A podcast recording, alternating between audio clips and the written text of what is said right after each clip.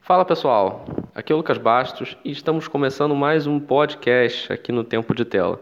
Ao meu lado está ele, Lucas Mizumoto. Fala aí. Fala aí pessoal, tudo bom? Gente, o assunto de hoje é Homem-Aranha. Sim, tá todo mundo falando de Homem-Aranha agora, principalmente por causa do novo filme, né? O Homem-Aranha Longe de Casa, Far From Home, como você quiser chamar. E aí, sempre que tem um novo filme do Homem-Aranha, é, especialmente quando muda o ator, que não foi o caso agora, graças a Deus, rola aquela discussão: e aí, qual é o melhor filme do Homem-Aranha? Qual é o pior filme do Homem-Aranha? Quem foi o melhor Peter Parker? E por aí vai, você já conhece essa discussão. Mas agora que nós já temos sete filmes, né? Sim, se você considerar lá de 2002, né, desde o primeiro Homem-Aranha, é, moderno, vamos assim dizer, já são sete filmes com três Peter Parker diferentes. Então acho que agora a gente já pode entrar numa discussão direta, é, com mais opções, né? Então nós vamos decidir aqui hoje, ou pelo menos discutir, quais, qual é o melhor e qual é o pior filme do Homem-Aranha. E pelas minhas conversas prévias com o Mizumoto, eu acho que vai dar polêmica. Sim, vai ser. Acho que o melhor não, porque é meio que um consenso de boa parte do público, eu diria. Talvez o público recente nem tanto, mas o público mais velho sim. Mas em relação ao pior, realmente vai, ser, vai ter uma conversa aqui interessante, porque eu acho que nenhum dos dois que a gente colocou, na verdade, cai como o pior para a maioria das pessoas. Exatamente. Você falou uma coisa muito interessante, que consenso em qualquer comunidade de fãs já é muito difícil. Mas quando a gente fala sobre o Homem-Aranha, existe realmente essa meio que concordância entre todo mundo de qual que seria o melhor, ou pelo menos um dos melhores. E só que a nossa lista de piores vai ser muito bizarra, mas ok, isso é spoiler. É, antes da gente realmente entrar na lista, só uma observação. A gente não está considerando o Spider-Verse aqui, né, o Homem-Aranha no Aranha-Verso, porque a gente quis falar só sobre os filmes live action. Porque tem uma diferença, né? Pô, live action você tem ali atores, então já tem uma questão de cast que você tem que analisar. É, animação, você tem, enfim, outras técnicas, outros atributos a serem olhados.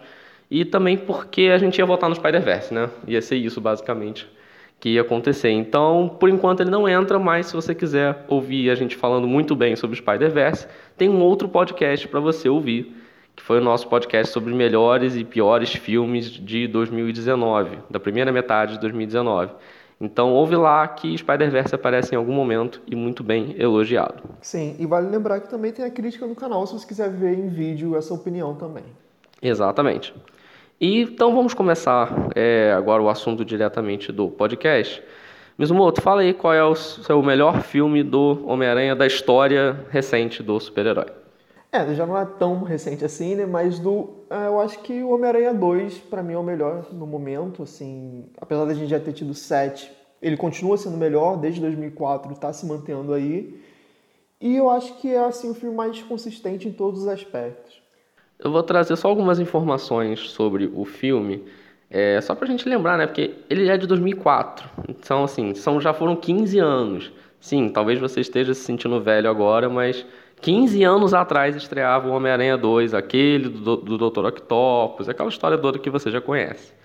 Na época ele faturou 783 milhões de dólares, o que não é pouco dinheiro considerando que alguns filmes da Marvel hoje não faturam tanto, ou pelo menos ficam nessa marca.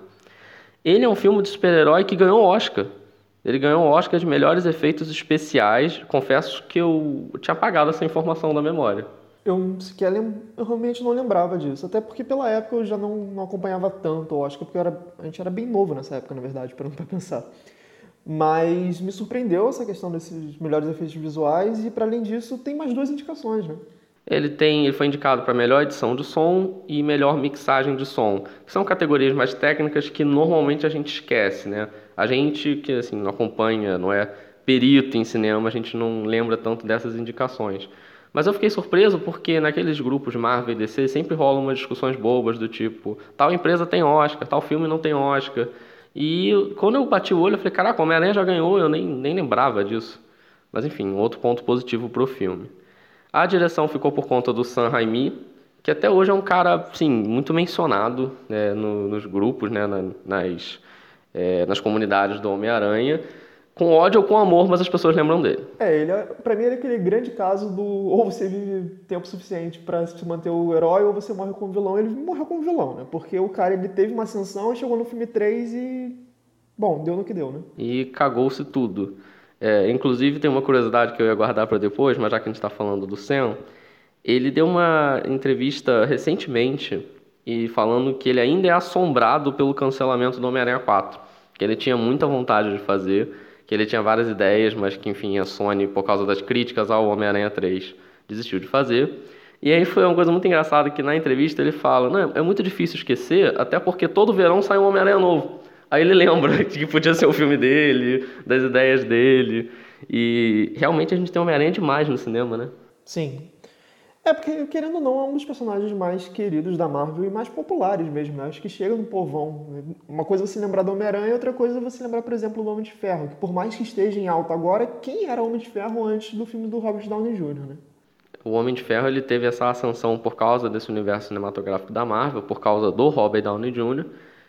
E para muitos hoje ele é o símbolo da Marvel, ele é o ícone, é o que é. Você lembra Marvel, aparece a foto do Homem de Ferro voando. Mas esse papel sempre coube ao Homem-Aranha. Por isso, inclusive, que as empresas, né, como a própria Sony, apostava mais nesse herói do que propriamente no Homem de Ferro, no Capitão América. Até o próprio nome Vingadores era um nome estranho para muita gente.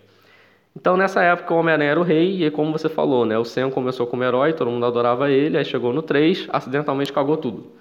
É um filme horroroso, mas, enfim, depois a gente vai falar um pouco mais dele, ah, ou não, né? Vamos ver o que vai aparecer na lista dos piores. Mas o elenco do filme também não é ruim. Vamos lá, Tobey Maguire, que para muitos é o ser supremo da história, o melhor Peter Parker que já existiu ou vai existir. A Kirsten Dunst como Mary Jane. Engraçado que para muita gente ela é definem ela como sem sal, como sem graça. Eu acho ela uma boa Mary Jane. Eu acho ok. É porque também a gente não tem muito parâmetro de comparação, né? Porque ela, de certa maneira, é a única. É. Tem discussões se a Zendaya de fato é ou não, mas enfim.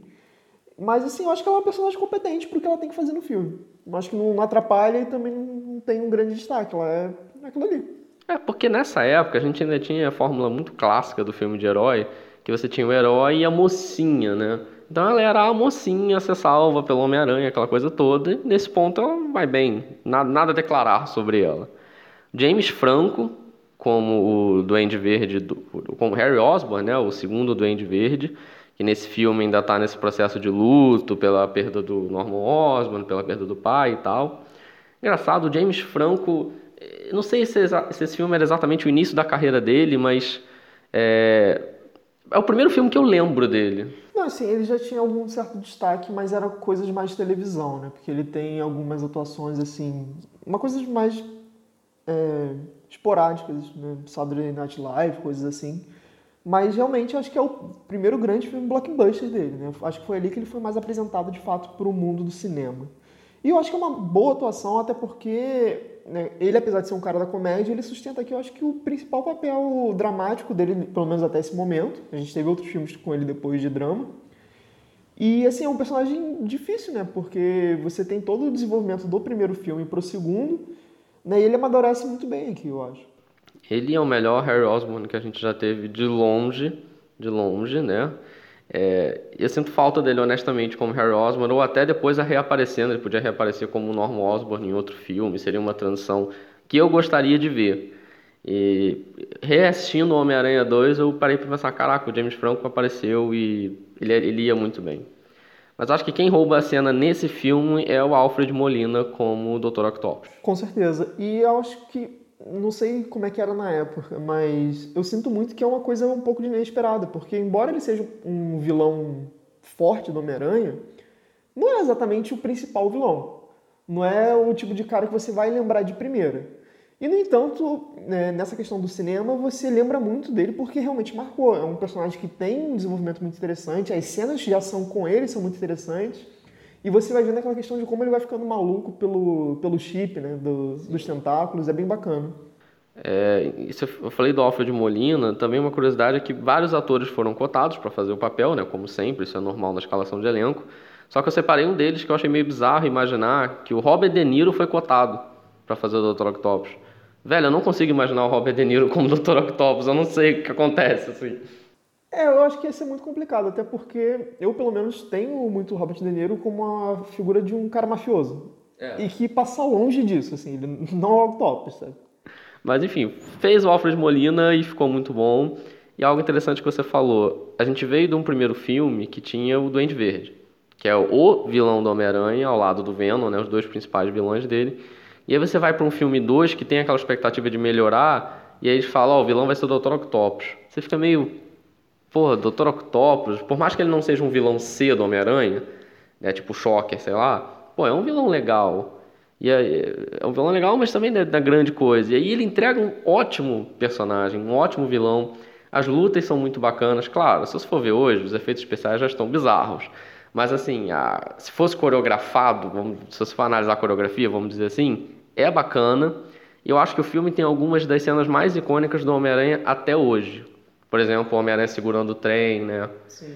É, sei lá, aquele filme ele apresenta muito o que é o Homem-Aranha, acho que os dilemas do Homem-Aranha. E, como eu falei, algumas das melhores cenas, das melhores discussões, enfim, estão no Homem-Aranha 2. É, e não à toa, né, pegando esse gancho das cenas que você falou, elas são referenciadas em outros filmes também, né? Por exemplo, essa questão da cena do, do trem que você falou, e até aquela cena da cafeteria que o carro está entrando, quebrando, Sim. aparece em, em Spider-Verse, né? Exatamente. É, a própria no Homem-Aranha de Volta ao Lar, né, esse primeiro do Tom Holland, tem a cena que ele está tentando segurar o, a balsa, né, tá tentando manter ela junta, que é uma clara referência. Então, o Homem-Aranha 2, eu acho que ele foi um marco pro para a franquia, foi um marco de que, ó, isso aqui é um filme bem feito do Homem-Aranha. Agora vocês têm que tentar copiar a fórmula, tem que tentar repetir de alguma forma esse sucesso. E a gente sempre quando a gente for falar dos filmes, a gente vai trazer alguns dados do Rotten Tomatoes. É, mas só para fazer uma observação, a gente não acha que o Rotten Tomatoes é a voz de Deus, que é a voz do povo, que é o parâmetro supremo para a crítica de filme é só uma fonte muito usada né, de dados, de informações de percentual de aprovação de críticos e de audiência. E como a gente vai usar o mesmo parâmetro para tudo, né? Só para a gente comparar como é que foi a recepção desses filmes e até para ver se bate com a nossa opinião. Acho que para mim não vai bater, mas vamos lá. Então esse filme do Homem-Aranha, o Homem-Aranha 2, ele tem 93% de aprovação dos críticos, que é uma excelente aprovação, e da audiência ele tem 82%. É, isso é um dado curioso, pelo menos a gente conversou em off, né? Porque eu não esperava. Eu esperava que a audiência fosse maior, fosse equiparar com um dos críticos. Não, quer dizer, 10% é uma diferença considerável. Mas, assim, eu acho que é um filme que merecia mais respeito pela audiência. Não sei se, de repente, tem que levar em consideração que reflete um público como um todo e não só quem gosta de quadrinhos. Até porque esse é um filme que bate muito em relação né, com o público geral, porque é uma época que você não tinha grandes franquias ainda de, de herói. Então, quer dizer, tinha até o Batman mais antigo e tal, mas enfim. Então, é um filme que atende mais a galera como um todo, né? Quem assistia esse filme não era só, tipo, ah, tô indo pra ver o Homem-Aranha. Não, é tipo, ah, tá passando filme de ação no cinema, vou ver. Com certeza. E eu acho que esse número 82%, que de novo não é ruim, ele reflete um pouco a idade do filme. Porque você tá vendo aí, Homem-Aranha 2 de 15 anos atrás. O cara que tem 18 anos hoje, já assiste filme, já tá fazendo crítica e já tá votando lá no Rotten Tomatoes e por aí vai, ele nasceu. Ah, tinha 3 anos quando o filme saiu. Talvez não seja o grande filme que marcou ele, talvez já seja o do Andrew Garfield, ou ele esteja gostando muito do que a Marvel está fazendo agora, né, com o Tom Holland no, no De Volta ao Lar e depois agora no Longe de Casa. Então, a memória afetiva dele vai estar muito mais ligada aos filmes mais atuais. Ele vai olhar os efeitos especiais e vai achar esquisito, e aí pode baixar. É, a audiência mesmo. Inclusive, filmes de super-herói eu acho que tem essa, essa crueldade, porque ele se apoia tanto em efeito visual, em algumas linguagens mais técnicas, que quando passa o tempo ele meio que envelhece mal nesse sentido. E aí eu acho que a nota pode baixar. Ah, mas antes da gente terminar de falar do Homem-Aranha 2, cara, que saudade de ver o J. Jonah Jameson realmente atuando, sabe, o filme inteiro e participando. É, o J.K. Simons, eu, assim, eu acho que ele nasceu para ser o J. Jonah Jameson e a gente não pode mudar ele nunca. Não, não mesmo, né? Inclusive, a gente tá falando de Homem-Aranha aqui, só lembrando que vai ter spoilers, né? Acho que uma das coisas que mais animou o pessoal no, nesse último agora foi o fato dele aparecer na cena pós-crédito, né? Com certeza, porque foi um tributo ao ator. Eu acho que foi a Marvel olhando e falando: olha só, realmente não vai ter como apresentar outro J. Jonah Jameson. Esse é o cara para interpretar esse papel. Até hoje ele gera meme, até hoje ele gera piada, gera saudade também. Então, reassistir os Homem-Aranha clássicos, né, da trilogia clássica, também é se divertir com ele. Rir bastante do J. Jonah Jameson, do J.K. Simons. E no Homem-Aranha 2, especificamente, eu acho que ele é o que está mais engraçado, até porque tem a questão da Mary Jane indo casar com o filho dele, ele planejando um casamento. É um filme divertidíssimo. E aí, só para terminar assim, a minha análise do porquê que eu gosto tanto do Homem-Aranha 2 e porquê que ele também é o meu Homem-Aranha favorito, eu acho que é um Homem-Aranha que é muito fiel à essência do personagem. Sabe? É um Homem-Aranha que está, preocupado se ele consegue ser um herói e, se isso não vai atrapalhar a vida pessoal dele, não só a vida pessoal de namoro, mas a vida pessoal de cuidar das pessoas que ele ama, da tia dele que precisa dos cuidados dele, da Mary Jane que ele percebe que ele não consegue manter um relacionamento saudável, que ele não consegue ser feliz com ela por causa do Homem-Aranha. E ele chega a tentar abandonar o traje, mas ele percebe que com grandes poderes vem grandes responsabilidades. Aquela vida em Nova York e mais uma culpa dele de ter fracassado com o Dr. Octopus. Então, eu acho muito fiel ao mito do Homem-Aranha esse filme. E é por isso que eu adoro reassisti-lo, mesmo com todas essas bizarrices dos efeitos especiais, mesmo pensando, meu Deus, isso virou Homem-Aranha 3 depois. Mas, mesmo com tudo isso, é o meu preferido. É, porque eu acho que isso que você falou é fundamental, de fato, porque você tem que levar em consideração que um filme, antes de mais nada, ele tem que funcionar como uma construção fechada, né? Por mais que a gente esteja falando de um filme que segue né, uma linha, afinal de contas aqui são três, é, é aquela coisa do o roteiro ele tem que se fechar em si mesmo. Por mais que seja o Homem-Aranha 2, enfim. E ele faz isso muito bem. Você tem tudo que foi acumulado do primeiro filme no personagem, nos personagens, na verdade, isso inclui até o James Franco, a gente já comentou, que é um personagem que teve aquela perda ali e está tá lidando com isso, né?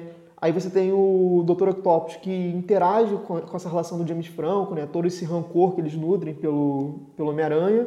Mas, sobretudo, realmente, o Homem-Aranha, né? o Peter Parker, ele carrega muito essa essência do personagem em si, né? Você vê que tem realmente essas preocupações do mundo mudando dele, preocupação com a, com a família, né? Porque é muito. Né? Aí fazendo um gancho que a gente tem visto agora na Marvel, que tentam bater muito na questão do Homem-Aranha, o herói da vizinhança. Só que eu acho que o único momento que a gente de fato teve o Homem-Aranha, o herói da vizinhança, foi aqui. É, acho que realmente foi. Com certeza nesse do Tom Holland, não. É, Andrew Garfield a gente, a gente teve em alguns momentos, mas acho que foi mais uma jornada de descoberta dele. Mas realmente, esse Homem-Aranha é amigo da vizinhança e tendo que lidar com o J. Jonah Jameson e o Clarim Diário enchendo o saco dele e por aí vai, foi no Homem-Aranha 2. É o melhor filme, a gente concordou nessa aí. Mas é claro que a gente só não vai falar bem de Homem-Aranha hoje, né? Então tá na hora de ativar o sentido de aranha, porque agora vai vir papo tenso. Que Mizumoto vai começar falando de qual é o pior filme do Homem-Aranha para ele já feito.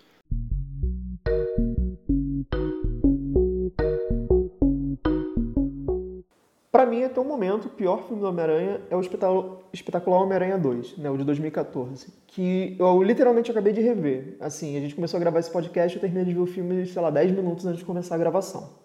Porque eu né, não estava tão fresco na minha cabeça, mas eu resolvi rever para realmente confirmar se de fato era isso e confirmo. Para mim, continua sendo o pior filme do Homem-Aranha por alguns motivos. Mas acho que antes de falar disso, é interessante levantar também alguns pontos né, para contextualizar, tal qual a gente fez com o outro. É, então vamos lá. Sobre bilheteria, ele fez 709 milhões de dólares, o que é quase a mesma coisa que o Homem-Aranha 2, que a gente falou. Oscar, coitado, ele não foi nem indicado para nada. E 2014 a gente já está falando de uma época da Marvel Studios muito forte no cinema. Esse ano, por exemplo, foi o que o Capitão América Soldado Invernal foi indicado. Ele ficou de fora, sinto muito. É, em todas as categorias, não foi indicado em nada, fico até com pena dele. Até por causa da trilha sonora que eu vou falar daqui a pouco. Ele foi dirigido pelo Mark Webb, que eu sempre acho irônico um cara chamado Mark Webb dirigir um filme do Homem-Aranha. Mas ok, não sei se foi proposital. O elenco do filme, a gente estava conversando um pouco antes de começar, né, em off. Cara, o elenco do filme não é ruim. Não, pelo contrário, na verdade, eu acho que é o melhor elenco que a gente tem até o momento. Assim, sendo bem honesto, você tem várias pessoas que já foram de cada Oscar, várias pessoas que, para além disso, têm atuações boas no próprio filme. Eu acho que as atuações do filme são boas. Tem uma galera que tira leite de pedra, sendo bem honesto. E assim, né, só para situar um pouco, né, Andrew Garfield, Emma Stone, Jamie Foxx, né, Sally Field, né, você tem a Felicity Jones também aqui. Né, então, assim, é um elenco estrelado mesmo.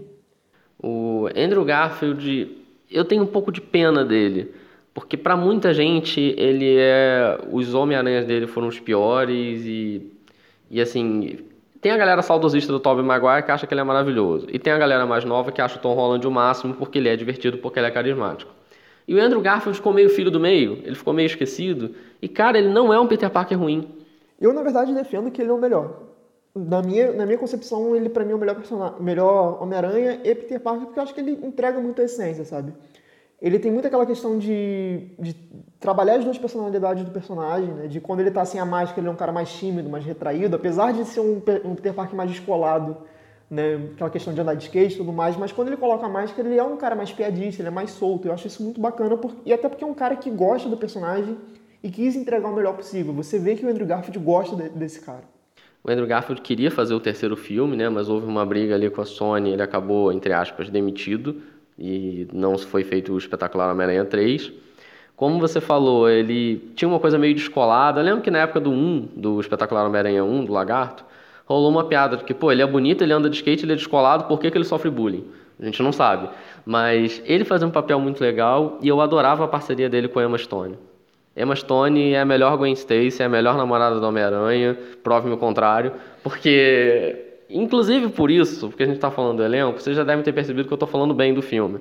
É porque eu discordo, eu acho ele um ótimo filme. Eu entendo os argumentos, eu já sei alguns argumentos que o Mizumoto vai usar aqui e eu, eu, vou acabar concordando com eles por esse filme estar tá, tá nessa posição tenebrosa. Mas eu olho para Emma Stone, lembro das cenas dela com Andrew Garfield, lembro da morte dela no filme, da Gwen Stacy, eu fico, cara, sei lá, esse filme merecia coisa melhor. É, bom, aí então acho que já vou entrar um pouco né, do porquê que eu não gosto do filme. Sobretudo é o roteiro. Né? Pegando o que eu falei do, do Homem-Aranha 2, que eu falei, né, que um bom filme, ele precisa, né, por mais que ele seja uma continuação, ele tem que se fechar nele mesmo, ele tem que ter uma história coerente naquela duas horas, duas horas e meia que seja. E esse filme não tem isso. Ele é um filme que ele tem um roteiro muito apressado, ele vomita um monte de coisa, um monte de ideia jogada, por exemplo, você tem a questão dos pais do Peter, que começa o filme com isso e é trabalhado lá no meio com uma muleta de roteiro para poder fazer a ligação com o Duende Verde. Você tem o Duende Verde, que, pelo amor de Deus, o cara é literalmente jogado aqui na história. E, para além disso, né, tem uma cena do filme que eu fiquei pensando, eu assistindo, eu fiquei, cara, que diálogo merda. Porque tá ele conversando, no caso o Peter Parker conversando com a Gwen Stacy, né? Aí ele fala: "Não, eu quero salvar o o Norman porque ele é meu melhor amigo. Bicho, ele não é seu melhor amigo. Eu vi esse cara 20 minutos de filme. Como é que ele virou seu melhor amigo? Ele nunca apareceu, você nunca citou esse cara no filme inteiro. Nem no outro filme ele é citado. Sabe? É umas coisas que são muito forçadas que me incomodam. O próprio personagem Jane Fox aqui também é um cara que você dá para entender a motivação dele, né? Aquela questão dele ser recluso e tudo mais. Mas também é uma coisa muito jogada. Você tem aquela interação dele no início do filme, na cena de ação com o Homem-Aranha. Que o Homem-Aranha salva ele ele por algum motivo acha que o Homem-Aranha é o melhor amigo dele. Só que, não sei, não, não, é orgânico, sabe? É uma coisa que é muito empurrada para as coisas acontecerem. Então eu acho o roteiro muito fraco, isso me incomoda muito porque me tira do filme. Você falou do filme ser muito apressado. Isso é um dado interessante que esse Homem-Aranha é um dos mais longos, se não for o mais longo até hoje. Ele tem quase duas horas e meia de filme. Ele tem mais de duas horas e meia. Mais de duas horas e meia? Eu achei que fosse um pouquinho menos. E assim, ainda assim ele tem essa, essa sensação de que, peraí, tá faltando algum pedaço nesse filme. Quando eu assisti, é, a gente assistiu na pré-estreia junto, por acaso. E eu achei o máximo. Eu achei o Homem-Aranha o máximo, melhor Homem-Aranha da história, não sei o quê. E aí é aquele caso de filme que depois, quando você reassiste, você, hum, não devia ter reassistido. Mas quando eu assisti o filme, eu já fiquei com essa sensação de que, porra, tem, tem informação demais aqui. Porque, como você falou, começa com a história do Peter, do, dos pais do Peter Parker e aquele mistério do, do trem que ele tem que ir para a estação e aí você descobre aquele computador maravilhoso que durante décadas conseguiu deixar um upload ativo para quando você abrir e terminar o upload. Desculpa, gente, se minha internet cai, acabou. Mas aquele computador conseguiu fazer isso, ok. E aí você joga isso no meio do filme, você bacana, então vamos trabalhar sobre isso. Não, mas aí tem que contar a história do Eletro. Aí então vamos contar a história do Eletro. Não, pera, reapareceu o Harry Osborn.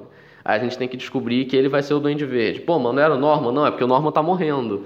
Aí você tem que falar do Norman morrendo pra vir o Harry, pro Harry pedir ajuda ao Peter. é muita informação nesse filme.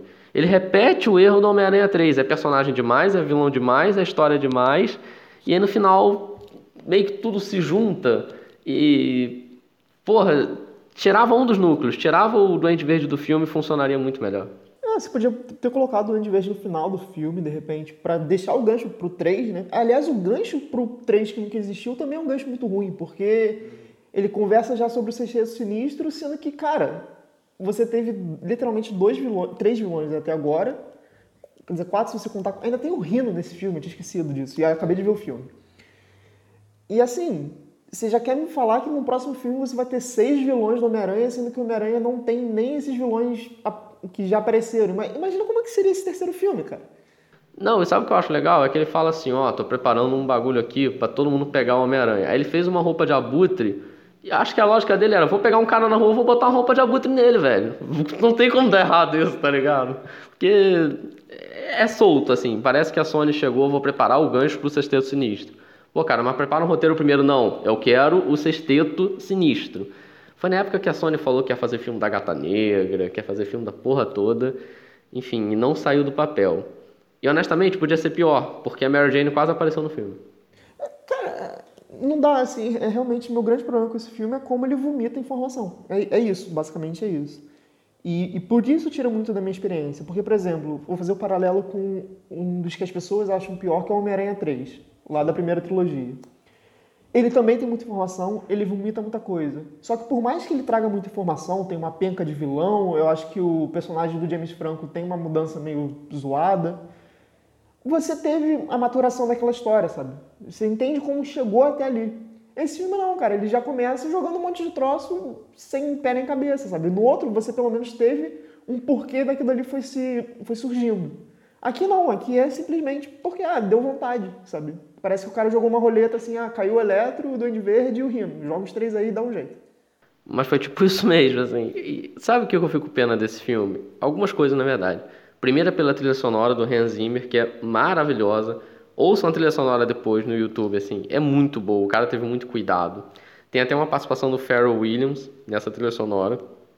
Eu fico com pena do Eletro, porque eles pegaram toda a roupagem e os poderes, enfim, do Eletro do Universo Ultimate, que eu acho que é o melhor Eletro. O James Fox, como estava falando da parte de tirar leite de pedra, estava falando dele. Tenho certeza que estava falando do James Fox, eu acho que ele vai bem no filme. É, a luta final dele com o Homem-Aranha é uma luta muito dos quadrinhos mesmo. E aí chega o ponto principal que eu tenho pena desse filme. Eu acho que é um filme muito fiel ao Homem-Aranha, no caso, não Peter Parker, mas o Homem-Aranha. É o Homem-Aranha piadista, é o estilo de luta dele. Aquela luta contra a Letra é muita. Aquela luta que você já repetiu em todo jogo do Homem-Aranha, que você tem que soltar teia nele para poder barrar a eletricidade, aí tem que jogar água nele, etc. É uma coisa padrão? É, mas é o Homem-Aranha. E tem a morte da Gwen Stacy, que é uma morte épica. Ela se torna menos épica por causa do Duende Verde escroto que a gente tem no filme. Mas assim, ele tentando resgatá-la, soltando a teia, a teia se abrindo numa mão para tentar segurar ela. Aquilo é muito bonito, né? E, enfim. Pegando esse gancho da morte dela, eu, assim, eu acho que a maneira como ela é feita é um pouco surpreendente, porque eu honestamente não esperava aquela questão dela batendo e quebrando o pescoço ali. Eu acho que a maneira como ela é feita ali, realmente, não, eu não esperava. Era meio óbvio que ela ia morrer, porque o filme Sim. inteiro dá uma death flag que ela vai morrer. Mas é realmente uma cena bonita, porque os dois personagens têm uma química boa. Né? Como você já falou, o Andrew Garfield e a Emma Stone, eles atuam bem e tem uma relação boa no filme. E isso também contribui para mim para ser o pior filme, porque é muito potencial desperdiçado, cara. É, literalmente, temos que matar Gwen Stacy porque no quadrinho estava escrito assim, né? E aí vamos matá-la. E aí você falou do Rino, é, o Rino foi jogado no filme, obviamente, né? Ele aparecia no cartaz do filme para você descobrir que ele estava na última cena só. Mas eu acho aquela cena tão bonita no sentido do Homem-Aranha, tipo, o garotinho indo enfrentar o Rino, e aí o Peter Parker chegando e falando, olha só, cuida lá da sua mãe, deixa que eu treto com ele. E aí, tipo, o Homem-Aranha se lançando contra um bicho cibernético que solta míssel, tipo, caralho, o Rino soltando míssel, porque, porque podemos. E aquela cena é tão Homem-Aranha, e aí termina o filme e aí você fica com aquela sensação de, caraca, o 3 vai ser maravilhoso, e não teve. Morreu três, sonhos esquecidos, né? Não sei se o Marco Webb também fica aterrorizado com isso, mas não teve. E só uma curiosidade interessante sobre esse filme é que ele foi o único filme do Homem-Aranha inteiramente gravado em Nova York. Não quer dizer que ele só se passa em Nova York, é que ele foi gravado mesmo, né? Os sets de gravação foram todos em Nova York. E realmente ele é um filme super nova-iorquino, o que é bom para Homem-Aranha, o que é bom para a essência dele, né? Já que ele é, é, um herói de lá e tem muita ligação com os prédios de lá, né? Soltar teia por Manhattan, etc. É uma curiosidade interessante. E aí a gente vai para o Rotten Tomatoes e as pessoas acho que concordam muito com você, Mizumoto. Porque a avaliação dos críticos é de 52%, bem ruim. É, podia ser pior, claro, mas enfim. E a, a avaliação da audiência é um pouquinho melhor, 64%. Eu não entendo esse ódio, desculpa. É, Pô, é muito mas, pouco. Mas é que tá. O que acontece? É, para mim é o pior filme do Homem-Aranha, mas não é porque eu odeio. Eu acho que ele tem pontos bons de fato. Só que se você pegar os sete, para mim ele é o que tem mais problemas, sabe? E, o que, e me incomoda o fato de você ter muito potencial que foi jogado no lixo porque tem um roteiro que é qualquer coisa, sabe? Esse é o meu problema principal com esse filme. Não é que ele seja exatamente ruim. Ele tem um valor de entretenimento, como você falou, as cenas de ação do Eletro, por exemplo, são muito boas. Só que, sabe, é, tem coisas que são tão distantes do que você podia ter. Você, e é uma coisa que, por exemplo, a gente é leigo. Eu vendo o filme assim, assim, eu não sou roteirista, eu consigo perceber que, sei lá, se eu, se eu sentasse e pensasse alguns dias do roteiro com base naquele roteiro, eu faria um roteiro melhor. É, eu, eu sinto um pouco isso. Quando eu saio do filme percebendo que eu conseguia consertar o roteiro, é porque deu merda, porque eu não sou roteirista. Se eu já consegui consertar na minha cabeça, é porque alguém mais competente deveria fazer isso. É, como eu falei, o Homem-Aranha, o espetacular Homem-Aranha 2, eu gosto, mas eu sei que ele tem problemas. Inclusive, quando eu reassisti, eu percebi esses problemas e não deveria ter reassistido, sei lá. Mas fica aí um, uma tristeza pro Andrew Garfield, principalmente. Né? Acho que foi uma despedida meio melancólica do ator que, que não foi mal e depois a gente descobriu que era um puta ator também. Pô, pra quem assistiu até O Último Homem, sabe, né? O potencial dele. Mas, enfim, Homem-Aranha nunca mais para ele.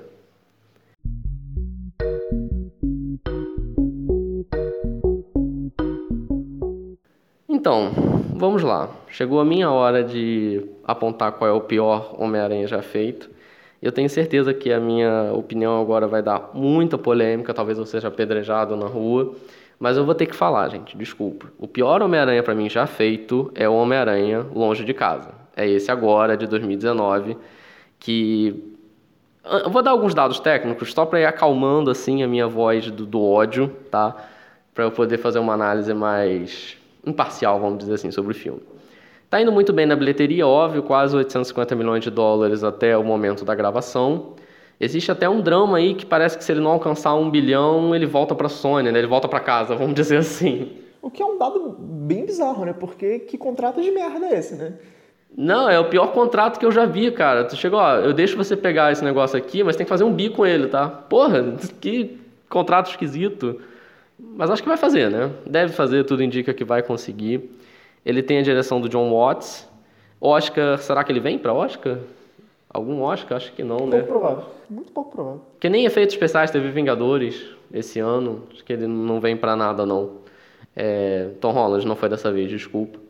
O elenco dele, vamos lá, não é um elenco ruim, não é mesmo. Tom Holland como Homem-Aranha, eu vou falar aqui, eu detesto a construção do Homem-Aranha que está sendo feita na Marvel hoje. Já falei isso em um vídeo que a gente tem no nosso canal, mas eu não tenho nada contra o Tom Holland. Eu acho ele legal. Ele é carismático, ele é gente fina, coisa e tal.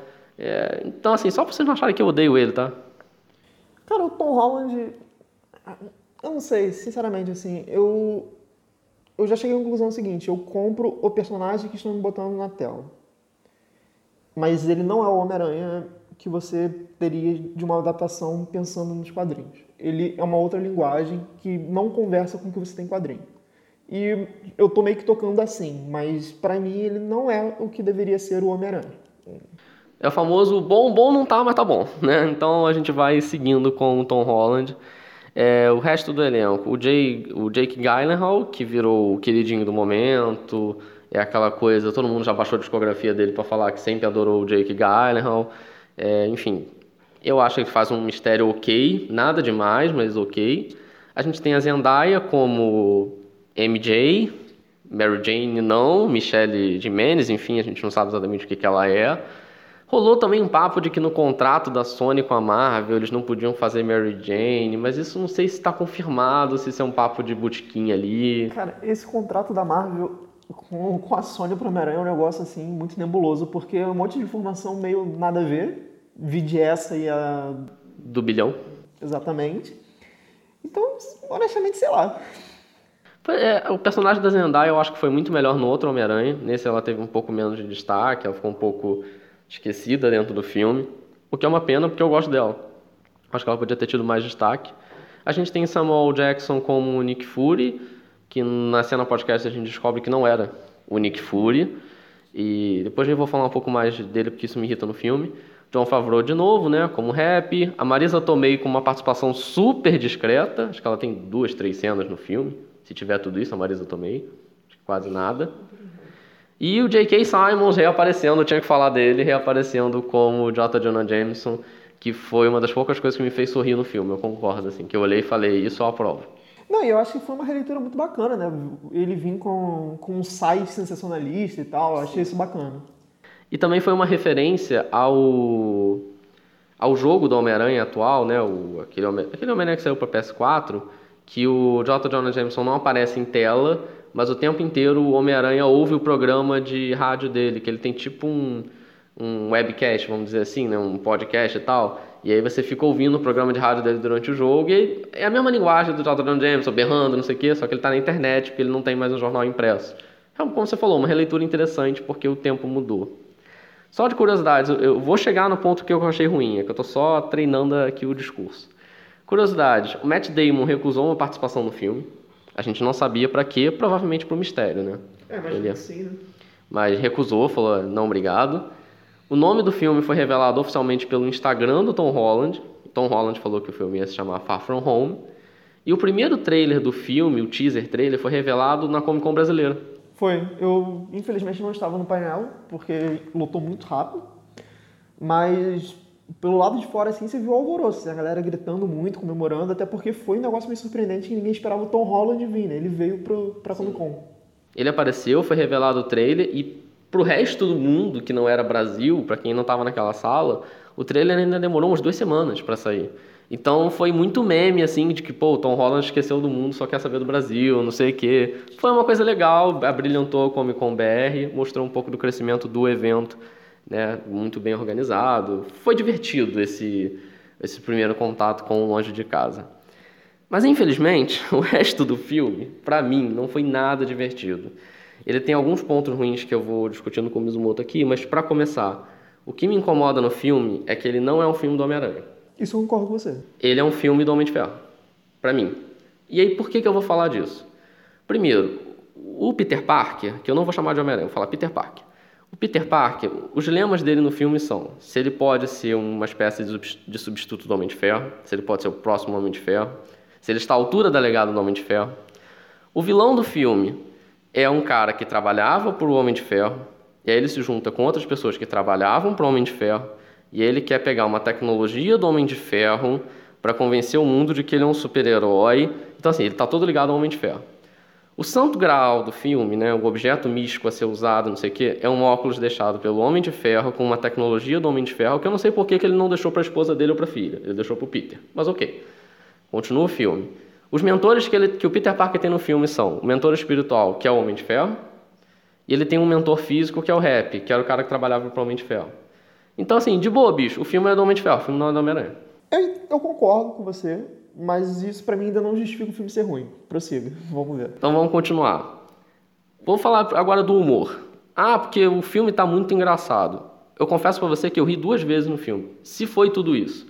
Eu acho que eles tentaram fazer um Homem-Aranha muito roupagem adolescente, né? Aquela coisa da excursão, ele tentando chegar na namoradinha. O que eu não acho um problema. Primeiro que eu acho que se encaixa melhor numa série. Mas ok, tem que fazer um filme por causa do contrato, vamos fazer filme. Você bota isso num filme que eu fiquei com aquela sensação de que, cara, eu quero ir para a treta do mistério, eu não quero ver isso. E assim, aí você fica na excursão, aí tem os amigos dele que ninguém importa ali, na boa, ninguém importa. A história do Ned é muito chata com aquela menina. Aqueles dois professores de ciência, puta que pariu, eles usam a mesma piada cinco, seis vezes no filme. Isso é muito chato. O próprio Nick Fury não tá bem no filme. Depois a gente sabe que é um screw, que não é exatamente ele.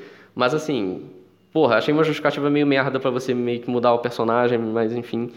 O filme não é nem engraçado, porque o De Volta ao Lar, eu achava ele um filme divertido, mas um pouco distante do que é o Homem-Aranha. Aí nesse filme você pega um Homem-Aranha que não faz piada durante a luta, ele tem uma coisa muito bobona, sabe? Do tipo, sabe, sabe o que é engraçado? Eu estar sem camisa na frente de uma mulher e alguém tirar uma foto minha. Eu fico, esse é o máximo de humor que a gente vai ter no filme? É isso aqui que vocês vão entregar pra gente? Desculpa, a Marvel já fez melhor. É, nessa questão de humor eu acho que também não, não casa muito bem. Inclusive, eu acho que a, piada, a piadinha no início do filme, né, com o lance do blip, uhum. né, que é o termo que eles usam para quem voltou, né, que tem toda aquela coisa do, do Homem de Ferro, né, com, com aquele PowerPoint zoado, né? Aquilo é muito sem graça. É, isso eu concordo muito com você. É, eu acho que realmente o time cômico do filme não funciona nem um pouco. Não, e é até um pouco desrespeitoso, porque vamos lá, você sai com Thanos, né? Aquele drama, tipo, metade da população do, do universo morrer, e aí voltar as coisas que podem acontecer, né? Enfim, a gente deve ter imaginado vários cenários que, pô, deve ter sido um evento traumático. E aí vem um filme zoando. Ele vem um filme dizendo, ah, as pessoas já apareceram e foi isso aí, minha Mark doido. tipo, não, cara. Essa foi uma construção de, de anos da Marvel para você chegar num evento, enfim, fazer uma piada zoada com isso. Mas vamos lá, deixa eu continuar no meu hate aqui. É, com relação ao Homem-Aranha em si, eu acho que ele foge do mito que é o Homem-Aranha. Algumas estruturas que são intrínsecas ao personagem não estão no filme. Primeiro, Nova York não está no filme. E o Homem-Aranha é, é um herói muito ligado à cidade. É quase, quase como se fosse Batman com Gotham e Superman com Metrópolis. É o Homem-Aranha com Nova York. E aí o filme inteiro ele não tá lá, que por si só já, já é meio esquisito. É... Você não tem o drama dele com o tio Ben. Vamos lá, gente. Eu não queria que mostrasse o tio Ben morrendo de novo. Eu já entendi. Não é isso que eu quero. Mas, pô, o tio Ben é um, é uma figura presente na vida dele. E nesse filme ele virou a inicial da, da mala dele. Foi o grande easter egg do tio Ben no filme. Aí, de novo, tem uma coisa de que supostamente no contrato não podia ser mencionado o tio Ben no filme. A gente não sabe, é misterioso, mas é, eu acho que simplesmente cagaram para ele para botar o Homem de Ferro como, como enfim, é. mentor é, dele. Mas, mas isso é uma coisa que a gente já vem conversando desde o outro filme. É, eu já falei isso com algumas pessoas e, para mim, isso não me incomoda justamente pelo fato do nessa questão do, da perda ele está vinculado ao Homem de Ferro. Aí pode, você pode ou não gostar do fato de ser Homem de Ferro, entendo. Mas eu acho que pelo menos essa questão se mantém, porque você tem uma preocupação muito grande ainda de responsabilidade. Porque, por mais que seja um, um pouco forçação de barra, até porque, por exemplo, a gente nunca teve essa noção de que o Peter é um grande gênio, e nesse filme ele começa a manipular a tecnologia Stark de uma maneira sensacional no, no avião. Mas você vê que tem essa coligação do Homem de Ferro com o Homem-Aranha nesse filme, e eu acho que, de certa maneira, ele, ele de fato toma o papel do tio Ben, só que eu acho que, nesse sentido, a essência, de certa maneira, continua sendo mantida, porque você tem essa, essa preocupação dele de... É, que ele está todo, ele tá muito relutante nesse filme, tipo, não, eu não posso, eu não sou esse cara, eu não sou o novo bastião dos Vingadores, pelo contrário, eu quero ficar na minha, e jogam ele naquele, naquele contexto. Então, nesse sentido, eu acho que para mim funciona, e foi por isso que no início eu comentei, para mim ele não é o Peter Parker. Mas, como a construção que foi feita até aqui, e aí voltando para o meu argumento dos outros dois filmes, ela está se mantendo coerente no que foi feito desde então. Que ele tem uma correlação com o Tony Stark. Esse filme, de fato, é sobretudo um filme do Homem de Ferro com Homem-Aranha. E eu botei o Homem de Ferro na frente porque, de fato, é o Homem de Ferro, o principal. E mais do que isso, né, é um filme que fecha os Vingadores. Como eu comentei, eu não gosto da questão da piada que eles fazem com o Blip, porque tira muito do peso dramático e é um filme muito próximo do, do Ultimato, que de certa maneira pega muito mal. Mas eu acho que a maneira como está sendo construído é coerente com o que teve até agora. Por isso que eu acho que não é. Tem problemas, eu concordo com você, mas eu acho que não é tão ruim assim, porque ele se mantém coerente com a proposta. Mas prossiga lá. Não, eu entendi o seu argumento que ele é coerente, ele é muito coerente com o De Volta ao Lar, ele é meio que uma continuação e ele é coerente com todo o universo Marvel. Como você falou, ele é coerente com a proposta. O que me incomoda é a proposta. Porque eu acho que está na hora do Homem-Aranha ter um filme dele. E ele não teve ainda, a Marvel ainda não deu um filme para ele. E aí eu ouço muitas pessoas falando, ah, porque está preparando o terreno. Pô, bicho, já foram dois filmes e não se preparou um terreno para ter um filme dele. Quando é que a gente vai chegar nesse momento? Então, aí eu entendo o que você está falando e eu acho que é o terceiro. E eu entendo também que, assim, de fato, esse segundo já poderia ser um filme do Homem-Aranha. Perfeitamente. Não, acho que não precisaria ser um epílogo. Porque, na verdade, esse não é um grande epílogo de Vingadores é. Ultimato. Mas, assim, eu acho que a cena pós-crédito, daquele lance de revelar quem ele é, apesar de ser meio bobo, porque metade das pessoas com que ele convive já sabe, é, meio que deixa aberto para no próximo filme de fato ser um filme dele, porque vai ser questões dele. Ele vai chegar nele. Eu concordo que eu acho que teve uma maturação um pouco desnecessária, porque você já teve cinco filmes com ele, né? É. Homem-Aranha 1 e 2, Vingadores 1 e 2, Guerra Civil. Mas, assim, eu, eu, espero que o terceiro filme seja de fato dele, porque aí se não for realmente, porra, Marvel, vocês estão fazendo o que aqui, sabe? Isso aqui tá numa incubadora para sempre? Eu vou falar dessa questão da cena podcast daqui a pouco, mas só para fechar dois pontos. Primeiro, que é o da Marisa Tomei, como a Tia May. Até rimou, mas não foi o objetivo. É, eu não tenho nada contra ela ser a Tia May. Eu não tenho nada contra rejuvenescer a personagem. Mas eu acho que o enredo não faz nada com ela. Porque lá no primeiro Homem-Aranha, voltando lá na trilogia clássica do Tobey Maguire, você tinha a May, tinha May clássica, que ela tinha um trabalho de você falar assim, pô, é uma senhora idosa, é mais uma pessoa que o Peter tem que cuidar, mas ao mesmo tempo ele ameaça a existência dela sendo Homem-Aranha. Ele foi o responsável indireto pela morte do tio Ben, então tem mais um drama. Tem toda uma carga emocional à volta do personagem. E aí eu olho para Marisa também no filme, eu olho para a personagem dela no De Volta ao Lar e no Longe de Casa especificamente, e aí eu lembro de um tweet que eu vi do Load Comics, que ele fala assim, cara, sabe qual é o único enredo da, da Tia May nesse novo filme? Ah, tem alguém comendo minha tia, é isso. Sim, não, isso, isso concordo plenamente. Inclusive eu acho que pelo fato de você não ter o tio May, você não precisava dela. É, acho que o filme funcionaria sem ela. Funcionaria melhor, inclusive. É, realmente, é, você parando pra pensar agora, dava pra fingir que ela não tá no filme e até funcionaria melhor. E aí, só pra fazer uma menção ao, ao mistério, que eu falei assim, Gente, eu não achei o Jake Gyllenhaal tudo isso. Eu achei um personagem interessante. E aí, só fazendo. Só para não falar também que eu achei tudo ruim no filme.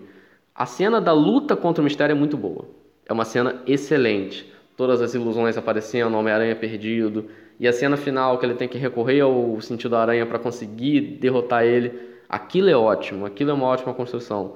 Mas eu confesso que me incomoda o vilão do filme serem drones não me incomoda pelo seguinte, porque uma coisa que a gente estava até conversando em off né, antes da gravação, é porque eu acho que o grande vilão do filme, na verdade, é a informação. Uhum. A proposta do filme é muito essa questão da informação, porque ele é um Zé Ninguém, a verdade é essa. É. Ele é uma pessoa normal que, tá, que ele sabe manipular a informação que ele quer. E eu acho que a discussão de como é feito isso, né, de como essa proposta se dá, é muito bacana. Esse ressentimento daquela galera com as indústrias Stark e tal, eu acho isso muito legal. E o personagem em si, também eu acho que é interessante porque, é, aí pensando já em linguagem cinematográfica, a gente tem dois filmes em um aqui, pelo menos essa leitura que eu faço. Antes da gente ter o twist do mistério, você vê que o filme é proporcionalmente zoado. Sim. As cenas são bem cagadas. Tipo assim, é... tanto que eu lembro que quando eu tava vendo a pré-estreia, chegou um momento que eu falei, porra, não é possível, o filme vai acabar com um monte de cena nada por nenhuma, esses titãs bizarros aí e tal. E aí quando você tem o twist e você vê que a qualidade do filme melhora muito, inclusive os efeitos visuais. Então acho que a maneira como o personagem se desenvolve e o twist em si é muito interessante. É um pouco previsível, ainda mais se você acompanha os quadrinhos, você sabe que ele vai fazer alguma merda. Mas para quem foi pego assim de surpresa, eu queria até ver com alguém que tipo não esperava que fosse acontecer aquilo, deve ser uma parada legal. E eu acho legal também como ele quebra a expectativa do espectador mais inteirado com a Marvel, com aquele lance do multiverso. Porque foi uma coisa que eu até falei na minha crítica, não dei spoiler lá, mas eu comentei por alto, que não é uma quebra de quarta parede, mas de certa maneira ele dialoga diretamente com a gente quando ele fala que só um idiota acreditar que essa porra de, de multiverso ia existir, cara. É, cara, isso eu achei genial, porque ele chega a falar, né? Essa aqui é a Terra 616, que é o código da, da Terra padrão, né? No, no, universo Marvel. Então você fica, caralho, bicho, tem um multiverso e tal. E aí ele chega, porra, não, claro que não, isso não existe, pô, mó otário, nada a ver. É, eu gostei dessa parte, mas eu não sei, porque você falou que o filme tem essa proposta de discutir informação. Eu acho que ele tinha a proposta, mas acho que ele dá uma pincelada nisso. E muito por causa da cena pós-crédito. Que a cena pós-crédito aponta para isso. Ó, a gente vai discutir muito pra caramba, pra caramba como que informação falsa, fake news e etc. pode bagunçar nosso mundo, até o mundo dos super-heróis e etc. Mas acho que ele dá uma pincelada nisso, talvez mostrar um pouco mais do mistério, é, dar mais espaço para o mistério real e assombroso e cruel. Que, como você falou antes, a gente tinha um mistério zoado, né? Um mistério que sai voando, soltando fumacinha verde e o filme se desenrola dessa forma. Inclusive, quando surgiu a primeira informação do filme, a primeira cena, a gente achou que era até que era um homem hídrico, né? No filme. Depois a gente vê, não, são titãs, um de cada elemento. Eu fiquei, caralho, Nick Fury, como é que você caiu nessa? E depois a gente descobre que não é o Nick Fury, porque obviamente ele não ia cair nessa coisa retardada que ia ser falada. E aí, só eu prometi que ia falar da cena pós-crédito. Eu acho que a Marvel é muito malandra nisso. Ela bota o melhor pro final. Você assiste as cenas pós-créditos, você tem a impressão de que o filme melhorou. Você sai com a impressão de que o filme foi muito bom. Mas se você for olhar o filme até a cena pós-créditos, ele é um. E aí, quando vem a revelação do vídeo do mistério, você pensa, opa, vai dar merda, mas é no próximo, não é nesse filme, é no próximo. E quando vem a informação de que é um Skrull disfarçado de Nick Fury, você fica, ah, entendi por que, que o personagem dele estava tão cagado. É, essa questão do, do Nick Fury em específico é uma coisa que eu parando para pensar depois e vendo algumas paradas também, é uma puta de uma muleta de roteiro, como você já falou. Porque o personagem realmente, beleza, ele não é o Nick Fury. Só que vamos supor que eu saí do cinema antes da cena. Tu, tu achou que ele é cagado. É isso que aconteceu. Eu fiquei com essa sensação de que quando ele apareceu disfarçado, eu fiquei, ah, tá. Beleza, foi uma piada. Entendi a piada, mas é isso, sabe? Na prática, você justificou um personagem mal construído e jogado com uma, um recurso bobo para ser feito. No próximo, a gente pode consertar, inclusive, o filme assim, né? A gente bota um Scrooge disfarçado de Peter Parker, faz uma cena dele com Homem-Aranha e pronto. Enfim, não gosto muito disso. Mas eu não tenho a voz do mundo, né? Eu não sou a maioria. Por isso que no Rotten Tomatoes ele está com 90% de aprovação dos críticos, está quase empatado com Homem-Aranha 2. E ele tem 96% de audiência, enfim, 96% das pessoas da audiência gostaram muito do filme. É, enfim, as pessoas gostaram, né? A Fórmula Marvel faz sucesso. É, assim, eu. Não é meu filme preferido da Marvel, até porque a gente já chegou no é. consenso de qual é. Na verdade, eu acho que não é nem um dos três. para mim, se eu fosse colocar elencando, para mim seria Homem-Aranha 2, Homem-Aranha 1, do Sam Raimi também. E o primeiro Homem-Aranha desse novo. De. O De Volta ao Lar. Pra mim são esses três. Mas esse filme é um filme que eu acho legal, ele traz umas leituras bacanas, mas realmente, assim, ele não é um filme perfeito. Eu, inclusive, acho que não, não justifica esse 96% da audiência, porque o outro filme, por exemplo, já era, era melhor. É, me incomoda um pouco essa questão dele ser um epílogo, né, no sentido de não ser um filme do Homem-Aranha em si. Mas é aquilo que eu falei, eu, eu comprei a proposta, sabe? Então, para mim, ele é um bom filme porque dentro da proposta que ele já está se fazendo, da estrutura que ele tem se desenvolvido, para mim está valendo. Tem um problema ou outro, com certeza, mas eu, de verdade, de longe, não acho que ele seja o pior filme. Ele está ali bem no meio, para mim. Só para deixar claro para vocês que essa já é a minha opinião ponderada sobre o filme, tá? Porque quando eu saí do cinema, minha vontade era de quebrar a tela, Marvel vai acabar. Agora eu estou ponderado, ouvi muitas críticas, ouvi a opinião de Mizumoto, já vejo coisas boas dentro do filme. Mas ainda assim, estou esperando o Homem-Aranha verdadeiro aparecer, ou na forma do Miles ou do Peter, ou que a Sony permitir, né? Porque esse contrato louco aí, sei lá o que, sei lá o que foi feito. Mas vamos aguardar.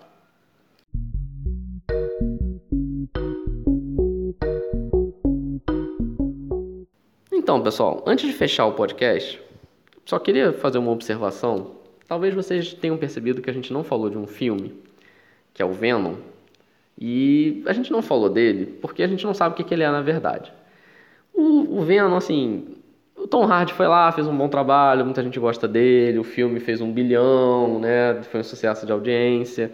Mas vamos lá, ele, ele é de que universo do Homem-Aranha? Ele é do Andrew Garfield, ele é do Tom Holland, ele é um universo próprio? Não tem nenhum Homem-Aranha no filme?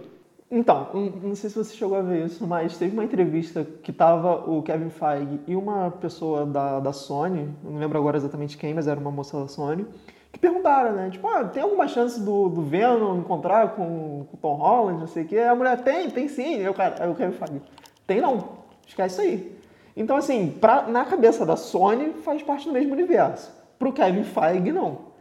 Então, assim, entende por que, a gente não quis colocar o Venom nessa lista? Porque, na verdade, a gente não sabe que Homem-Aranha ele encontrou, se ele encontrou algum Homem-Aranha, que universo faz parte. Sim, tem um vilão do Homem-Aranha ali, um personagem icônico das HQs, mas a gente preferiu deixar fora desse, desse, desse nosso ranking, até porque se ele estivesse nesse ranking, para mim ele perigava estar tá no, na, no pior, no ranking dos piores filmes dessa lista aí. Sim, não, facilmente. Inclusive é uma coisa engraçada, porque quando eu saí do cinema vendo o Venom, eu não, não tinha. Tipo, era ruim, Mas eu tava naquela coisa assim, não me ofendeu. Aí quando eu fui preparar a crítica, que inclusive tem crítica de Venom lá no canal, eu fui pensando para fazer o roteiro, eu falei, cara, não, não, ele é ruim, ele é muito ruim. É, Venom é um daqueles filmes que cada vez que você pensa nele, ele fica pior. Então você não tem que pensar nele. Não pensem no Venom, tá? É, eu tenho uma história engraçada do Venom. Eu fui assistir Venom no dia da eleição, ano passado. Porque eu estava muito tenso com a eleição. Falei, vou me distrair. No meio do filme eu já estava acompanhando a eleição. Porque o filme estava tão ruim que eu falei, ah, bicho, vou acompanhar a eleição mesmo. Porque é isso que vai rolar, é o que tem para hoje. Então, gente, desculpa, vocês não encontraram Venom aqui, mas vocês encontraram vários Homem-Aranha. E espero que vocês tenham gostado do nosso bate-papo. É, eu acho que é interessante ressaltar né, que realmente o que a gente falou lá no início, que como são sete filmes muito distintos, a gente teve uma lista bem heterogênea, teve vários pontos aqui, apesar do ponto em comum, que é o melhor Homem-Aranha para nós dois, né, o pior foram assim de trilogias completamente distintas. Né, então acho que é bem legal ver como o personagem ele teve né, várias facetas ao longo do tempo e é meio que tem Homem-Aranha para todo mundo. Né? E curioso que na nossa lista todos, os melhores os piores, são sempre o filme 2. Não tem o filme 1. Um. Acho que o filme 1 um joga mais safe, né? Joga mais tranquilo. Aí o Homem-Aranha 2, o clássico. Aí já foi para uma coisa mais do Octopus e tal, usar. O Espetacular Homem-Aranha 2 já tentaram contar a história de mais deu merda. O Longe de Casa já tentaram tirar ele de Nova York, fazer mais coisa. E, e aí aquela coisa, né? Ame ou odeie e a coisa muda. Enfim, e a lista ficou bem heterogênea, acho que ficou um bate-papo legal. E claro que a gente convida você a participar desse bate-papo, né? Então, você, por favor, fale com a gente, né? Diz aí qual foi, qual é o melhor Homem-Aranha, qual é o pior Homem-Aranha. Se você é do fã-clube do Tobey Maguire, do Andrew Garfield, do Tom Holland, quem é que você gosta mais. E continua acompanhando o nosso canal do YouTube, que lá tem crítica de todos esses, de todos os filmes mais recentes, né? Obviamente não tem crítica do filme de 2004, porque já passou um tempo, né? Porque a gente nem fazia vídeo no YouTube. Então, continua acompanhando, que a gente vai falar mais de Homem-Aranha, vai falar de mais filmes da Marvel, acompanhar mais informação, mais opinião. E também continua ouvindo os podcasts que vira e mexe a gente fala desses filmes que a gente ama e desses filmes que a gente odeia também.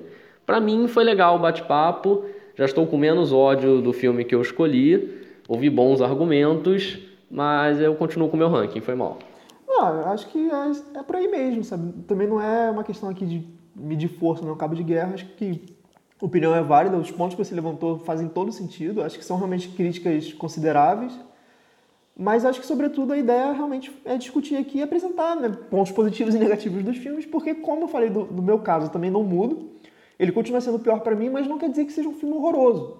E aí eu acho que também, só para arredondar o papo aqui, por mais que sejam filmes que a gente, a gente botou dois que a gente não gosta tanto, eu, particularmente, saio com a sensação de que, assim, por mais que sejam os piores, nas nossas opiniões, também não são coisas que ofendem, né? Por exemplo, não é um Venom da vida, não é um Quarteto Fantástico mais recente da vida. São filmes que, assim, você pode gostar menos por alguns pontos, mas também não é uma parada que vai te ofender.